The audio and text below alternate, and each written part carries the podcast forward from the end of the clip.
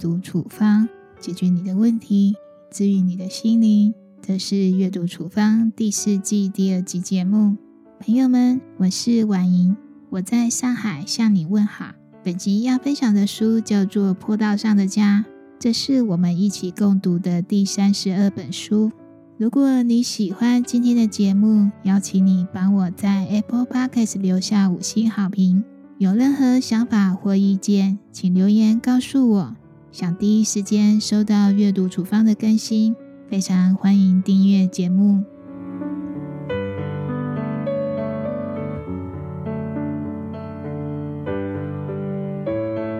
因为写文章的关系，我每天习惯看网络新闻。我发现新闻常常出现妈妈带着小孩自杀，或者是妈妈虐待小孩的新闻。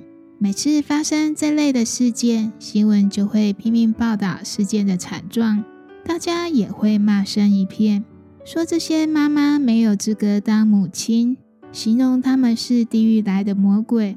我自己也是父母，非常理解观看者的心情。但如果事件发生的原因只推给妈妈一个人，完全不能预防惨剧再度发生，那么又该怎么做呢？今天的处方书目《坡道上的家》，或许有上面问题的答案。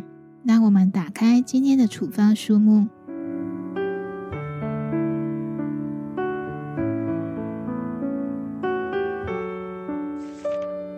一开始，先跟大家简单介绍作者角田代光。角田出生于一九六七年，毕业于日本早稻田文学部，曾经获得多个文学奖。为什么角田可以写出主妇和育儿中比较黑暗的一面呢？角田说，一开始他只想写普通的恋爱小说，可是又不想写得太过于大众，渐渐的把焦点放在和恋爱相关的婚姻上面。角田说，他并没有特意要写女性的故事，这只是身为女性作家自然浮现的写作题材。他希望自己可以写出女性容易被忽略的困境。这是他身为作家感到最有自信的地方。他的文字平静，在描写比较灰暗的故事时，比如说婚姻里残酷的一面，或者是男女的情感纠葛，他还是保持波澜不惊的一贯讲述方式。角田认为，日本女生相对于亚洲其他国家来说，是比较柔弱顺从一些的，在夫妻关系中也是默默站在先生身后。支持整个家庭这样的角色，虽然这几年主张男女平权的声音很多，但现状其实不太理想。在东京以外的小城市里，贤妻良母的观念还是非常浓厚的。我想，不只是在日本，在华人的世界也一样有这样的状况。最深刻的情感藏在最平凡的生活里，最可怕的黑暗也一样藏在最平凡的生活里。角田的文字越是平静，那阅读的人越是不寒而栗。读完《坡道上的家》，我又补追了角田带光的其他著作《纸之月》还有《对岸上的他》两本书，发现角田不只看到夫妻之间的微妙关系，还有藏在背后的张力和冲突，读来非常的过瘾。小说的微妙之处，就是能够写出读者在现实生活中没有注意观察到的现象。根据我的阅读体验，角田的确有符合自己的期望。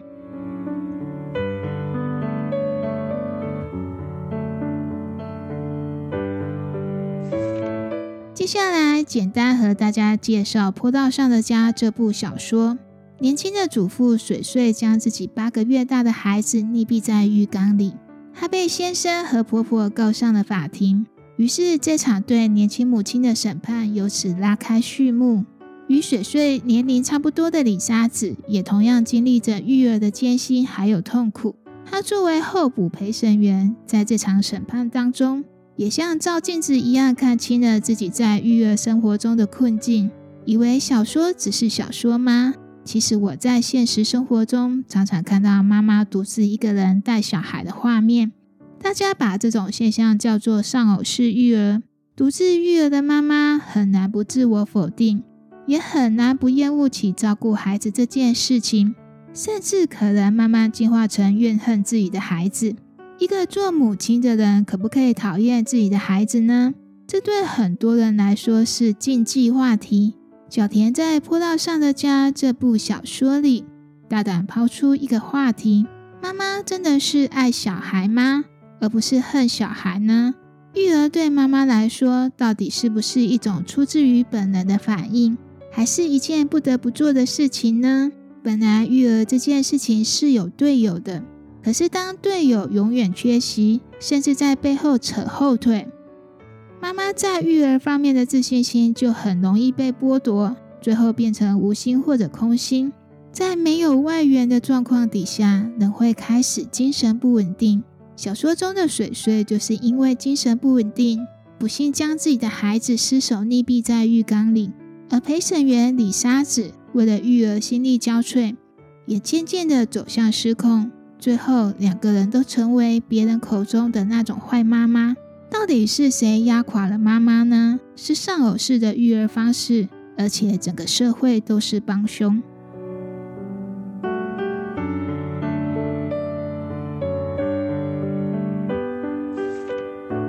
小说里的主角李沙子说：“他从小到现在，唯一被肯定的地方是工作。小时候，他的妈妈总是有意无意的嘲笑他，连家事都做不好，还想去东京上大学。结婚以后，他的妈妈还是继续无情的打击他：‘你家这么穷，怎么把日子过好？太可怜了吧！’生完小孩之后，连先生也总是对他说：‘别勉强。’”但是从来不一起承担照顾孩子的责任。李沙子一直把妈妈和先生的否定当成是关心，当成是爱他的一种方式。其实那只是一种被刻意隐藏起来的恶意。做不好别勉强，背后代表的都是你不行，为的是贬低李沙子，好进行控制他。他们下意识以一种不沟通的方式打击李沙子的自信心。听多了否定的话。李沙子渐渐变得自卑，忍不住和别人比较，担心，希望自己能把育儿这件事情做到最好，又因为自卑而自尊心更强。即使在独自照顾孩子的时候遇到什么困难，李沙子不会求助妈妈或先生，导致情况越来越糟糕。这种被刻意隐藏起来的恶意，如果没有仔细观察，或者是其他人的提醒，是很难发现的。如果有心观察，你会发现社会上处处都有这种隐藏起来的恶意，让人细思极恐。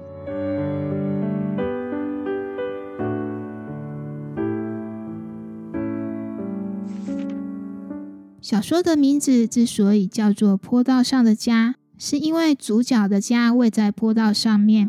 这里在暗暗的形容育儿是一条辛苦的上坡路。我个人有一段回忆想跟大家分享。初中的时候，我家离学校非常的远，每天上学都要经过一条长长的坡道。骑脚踏车通学的我，每次骑不动的时候，就会跳下脚踏车改用走的。那时候我有一个邻居，也是我的同学，每次一起骑脚踏车上学的时候，如果我爬不上去，他就会用很大声的声音鼓励我：“你做的很好，快到了，再一下下就快到了。”他的话一直到现在我还忘不了。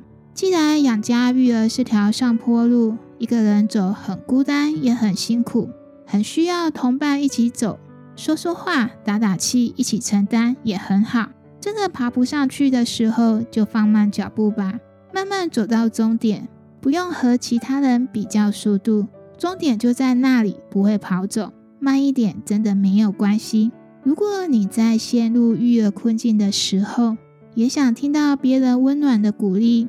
那么也别忘了和其他妈妈一起分享阳光。女人啊，千万不要为难女人。最重要的是，妈妈自己要有独立思考，不要被他人的三言两语影响自己的情绪。生活不是演给别人看的，生活是自己在过的。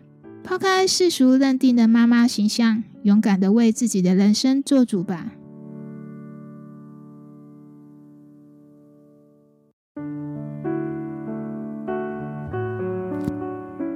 集分享的内容到这里结束。想阅读本集文字版本，请搜寻 twinsma 点 com，t w i n s m a，t w i n s m a。如果你喜欢这集节目，邀请你帮我在 Apple Podcast 留下五星好评。更多处方书目，请订阅阅读处方。也欢迎把节目推荐给你的家人朋友，一起让阅读帮助更多的人解决问题、治愈心灵。我是婉莹，阅读处方，我们下次节目再见，拜拜。